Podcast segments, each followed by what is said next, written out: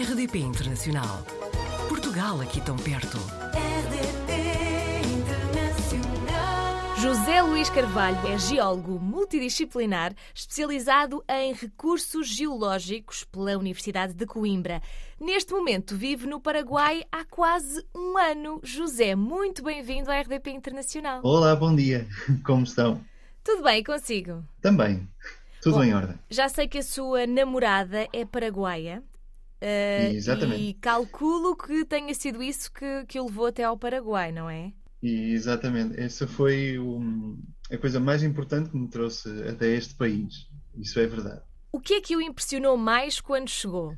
Ah, bem, realmente o- a questão das pessoas, os paraguaios em geral, são muito parecidos com os portugueses na questão de, de bem receber. Gostam muito dos estrangeiros. Noto um esforço enorme para entenderem os, ah, as pessoas que vêm de fora e isso também é uma coisa que noto muito em Portugal. Os portugueses sempre também tiveram esse, como que esse prazer de receber pessoas de fora, de sempre tentar ah, dar algum carinho e assim para quem chega. E cá no Paraguai nota-se muito, muito, muito isso também. Eh, nesse aspecto é como se sentisse em casa, realmente. Mas eh, a América do Sul é outra realidade? Ah, realmente é.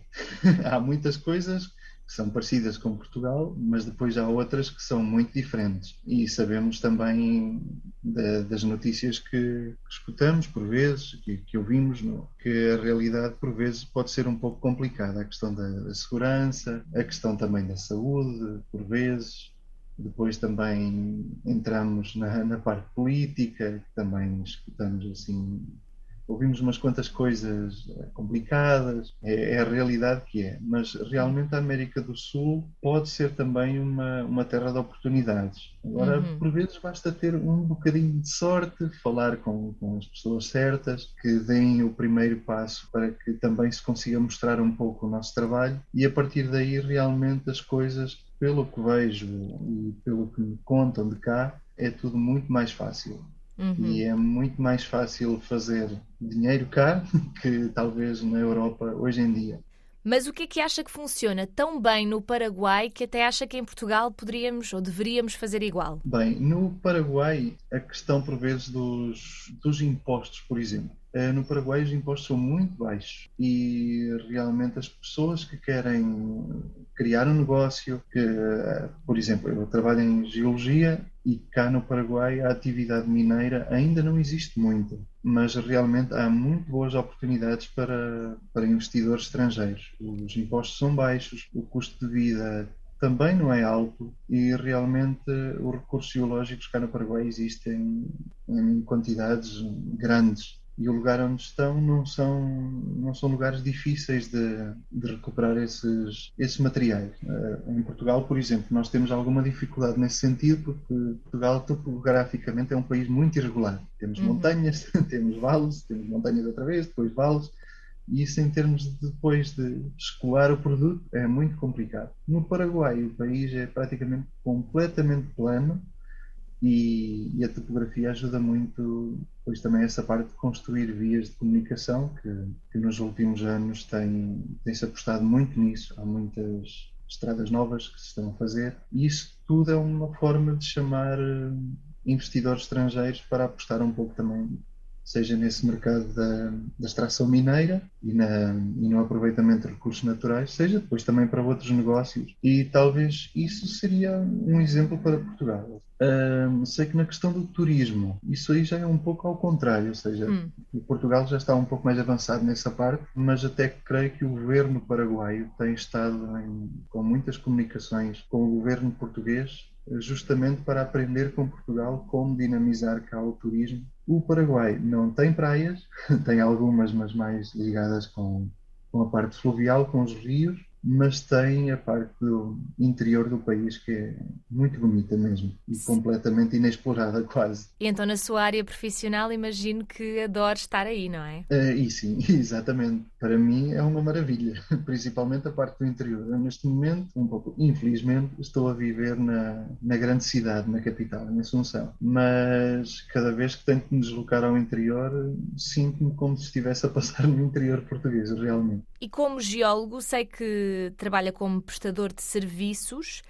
Atualmente tem algum projeto que esteja a desenvolver aí no Paraguai? Uh, atualmente tenho vários projetos. Uhum. Uh, neste momento tenho trabalhado com um colega geólogo de cá, Paraguai. Ele tem duas empresas, uma delas chama-se Geoide e outra é a subsuperfície. Com a empresa de subsuperfície fazemos trabalhos de detecção de infraestruturas em ambiente assim mais urbano, ou seja, sempre que, que se quer fazer uma obra ou algum trabalho em que é preciso escavar, eu vou com esse meu colega, ele tem um equipamento de georradar e com esse equipamento e outros detectores eletromagnéticos tratamos de perceber onde podem passar certas estruturas como tubos de saneamento, cabos elétricos e todas essas coisas. E assim, por um lado, ao fazer um, um mapeio dessas, dessas estruturas, uh, evitamos que se possam fazer danos nessas mesmas estruturas. Depois, a outra empresa, que se chama Geoi, nessa parte é mais ligada aos, aos recursos e à prestação de serviços na área de geologia e geofísica em geral.